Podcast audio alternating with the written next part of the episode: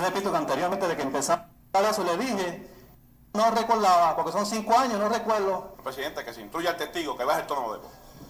Señor presidente, Pero también que me la dan. ¿Qué otra información o qué otra instrucción le dio Pérez Casillas a usted en ese momento? Bueno, antes de salir a cubrir las torres nos dijo que eh, de llegar este, los terroristas, que se les diera un tiro a cada uno. Estás escuchando Cuéntame el Misterio Podcast. Si este es tu primer video podcast, hola, hola, mi nombre es John Maley y aquí hablo de casos reales, relatos misteriosos y leyendas. Hoy voy a hablar de un caso que aún se recuerda en Puerto Rico de dos jóvenes independentistas que fueron asesinados por policías y causó esta única situación que voy a resumir y contarles hoy. Así que sin más preámbulos, les cuento el misterio.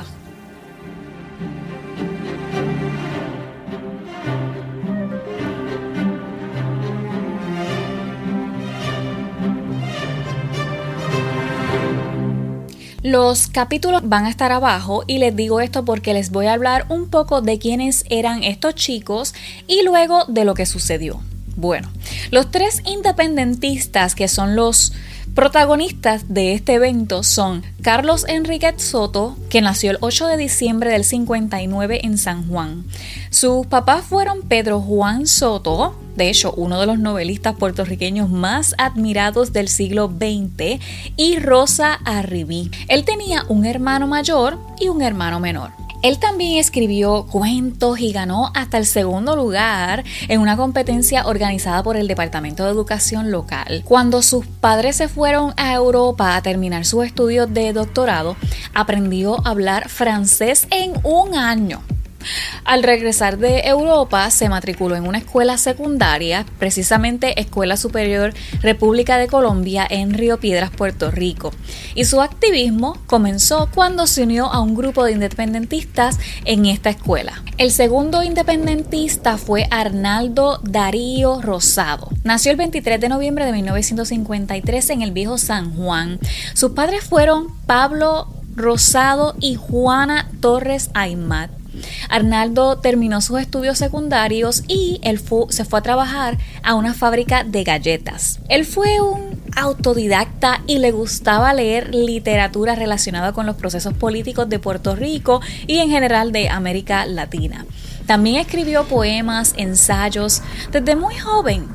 Arnaldo se identificó con la causa de la independencia de la isla él se incorporó a la Liga Socialista con la que participó en varias actividades. Y por último, el tercer independentista fue Alejandro González Malavé quien fue un destacado líder político universitario. Él se graduó como policía en el año 79 el mismo año que entró a trabajar de policía encubierto. Así que estaba crudito, como decimos, porque te acabas de graduar.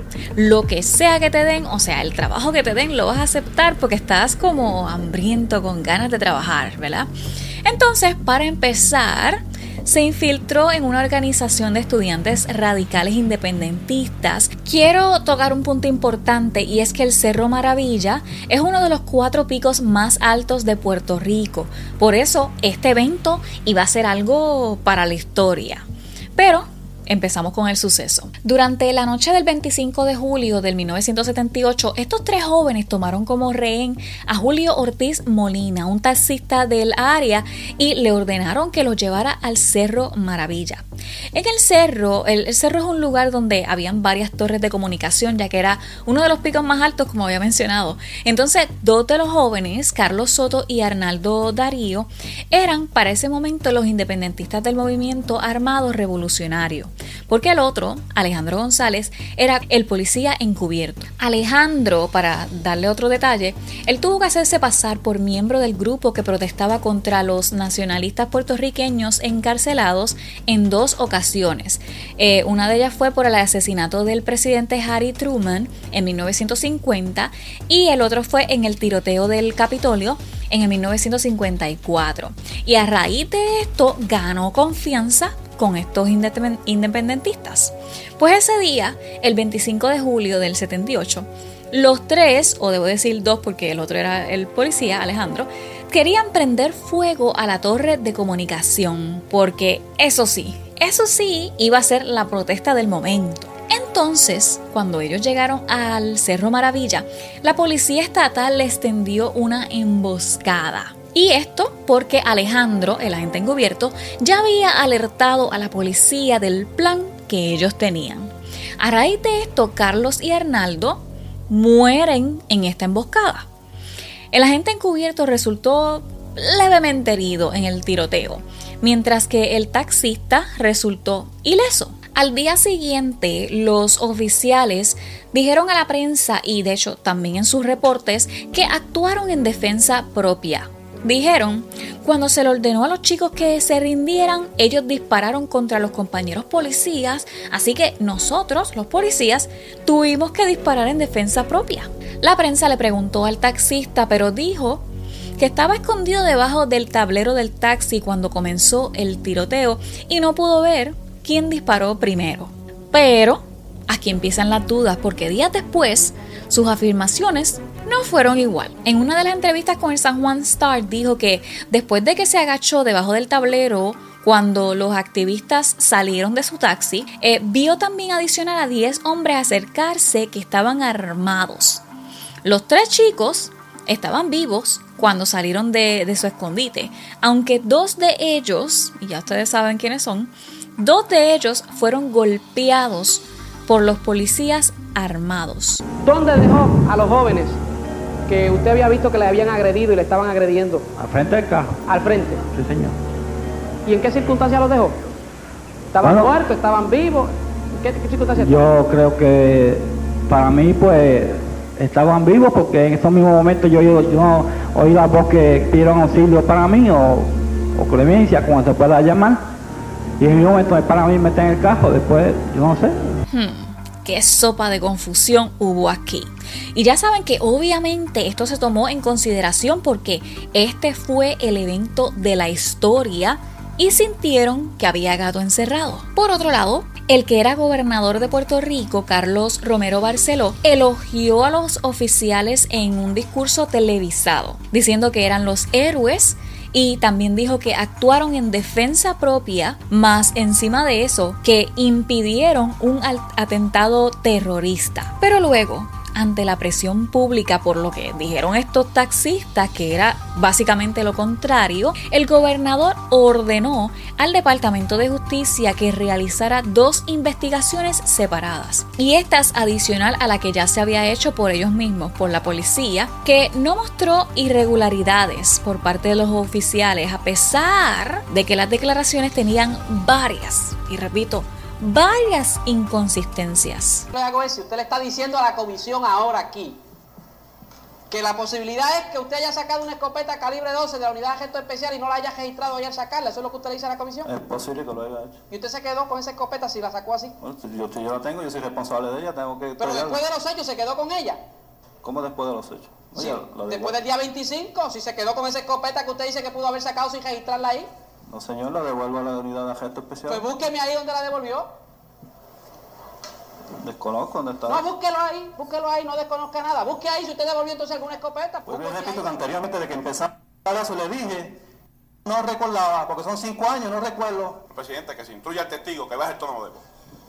Señor presidente. Pero también que me la. Señor presidente. No contestarán mí también, Vamos a resolver el incidente. Entre el 1978 y el 80, la División de Derechos Civiles del Departamento de Justicia de los Estados Unidos y el FBI realizaron investigaciones especiales. En dos de las investigaciones salió que los agentes actuaron en defensa propia. Cuando usted le tiró a Carlos Soto Arribi, dígame, usted en su mente tiró con la intención de matarlo. Yo lo que entendí fue defender mi vida. Usted no lo, qui- no lo tiró a matar. Señor, si, si yo lo que entendí fue defender mi vida. Sí, pero esa no es la pregunta. Si la pregunta que yo le hago es si cuando usted le tiró al blanco, que era Carlos Soto Arribí, usted tiró en su mente con la intención de herirlo, de matarlo. Es la vida, si el único que quita la vida es Dios. Ok, no hay problema, eso fue lo que ellos dijeron al principio. Pero un año después, la investigación realizada en 1981, que esa duró hasta el 84, el Departamento de Justicia de los Estados Unidos y los medios locales descubrieron que había un complot para asesinar a los chicos. ¿Pero por qué? Sí, ellos solamente tenían que arrestarlos y ya. Bueno, y también descubrieron que había un plan no probado para ocultar estas operaciones. Con los terroristas, no era cierto, el que estaba era a cargo era usted, en el área de Ricavisión. Yo estaba a cargo de la operación. ¿Qué otra información o qué otra instrucción le dio Pérez Casillas a usted en ese momento? Bueno, antes de salir a cubrir las torres nos dijo que eh, de llegar este, los terroristas, que se les diera un tiro a cada uno. En 1983, en una entrevista con el Comité Investigador del Senado, Miguel Cartagena Flores, el detective de inteligencia de la Policía de Puerto Rico, declaró cuando yo llegué a la escena, vi a cuatro oficiales apuntando con sus armas a los activistas que estaban arrodillados frente a ellos. Yo de momento miré hacia atrás y ahí escuché cinco disparos. El 29 de noviembre de ese año, tres fiscales fueron despedidos después de que un informe emitido por el Comité de Investigaciones del Senado encontrara que no habían investigado, no habían investigado correctamente los asesinatos del Cerro Maravilla. Ajá. William Colón dijo aquí a la comisión que él era el que estaba a cargo del personal cuando se intervino, cuando llegó ese vehículo con los terroristas. No era cierto, el que estaba era a cargo era usted, en el área de Ricavisión. Yo estaba a cargo de la operación. Y cuando William Colón le dijo a la comisión aquí que él había dado el alto, tampoco era cierto, el alto lo había dado usted. Eso es así. Bien. Y cuando William Colón Berrío le dijo a la comisión que él salió de la maleza donde usted más o menos se ha ubicado con él y el señor eh, Rivero Martínez, ¿no es cierto? No, no es cierto. No es cierto, porque el que estaba era usted. Sí, el que estaba era yo. Bien. ¿Sabes cuántas deficiencias citaron? 101 deficiencias específicas. Y esto solamente en dos investigaciones. ¿Dónde están las páginas de la declaración jurada que usted le estaba tomando el 17 de agosto del 78 a Jesús Quiñones Quiñones? Eh, en base a la, a la posición, o sea, que esta persona demostraba. No, no, mire, no me contestó la pregunta. Pero voy a no, no, le voy a permitir contestar más adelante otras. Pero Yo la fijo. ¿Dónde? ¿Dónde? Mire, hoy, 21 de junio de 1983. ¿Dónde están las páginas de la declaración jurada que usted le estaba tomando el 17 de agosto de 1978, en horas de la tarde en su oficina, a Jesús Quiñones? Aquel día yo las destruí. ¿Perdón? Las destruí. La destruyó. Ese mismo año, en las elecciones del mes de noviembre, Romero Barceló perdió su puesto como gobernador contra pues, su rival del partido opuesto. Y todo el mundo aceptó que Romero Barceló perdió estas elecciones debido al caso, porque el apoyo y la opinión pública había disminuido demasiado a finales del, eh, de ese año del 84. Yo no estoy seguro si yo llegué, yo mismo di las instrucciones o se dieron las instrucciones en un momento que yo pensé darlas, pero fue, esas instrucciones se dieron y se dieron en mi administración y si no las di yo, tendría mi, re- tiene mi respaldo y tuvieron mi respaldo. Otro punto que quiero llevar es que el 29 de abril del 86, dos meses después de concederle inmunidad por testificar en contra de los otros guardias, de los otros policías, Alejandro, no sé si se acuerdan de Alejandro, el agente encubierto, él fue asesinado frente a la casa de su mamá en Bayamón, Puerto Rico.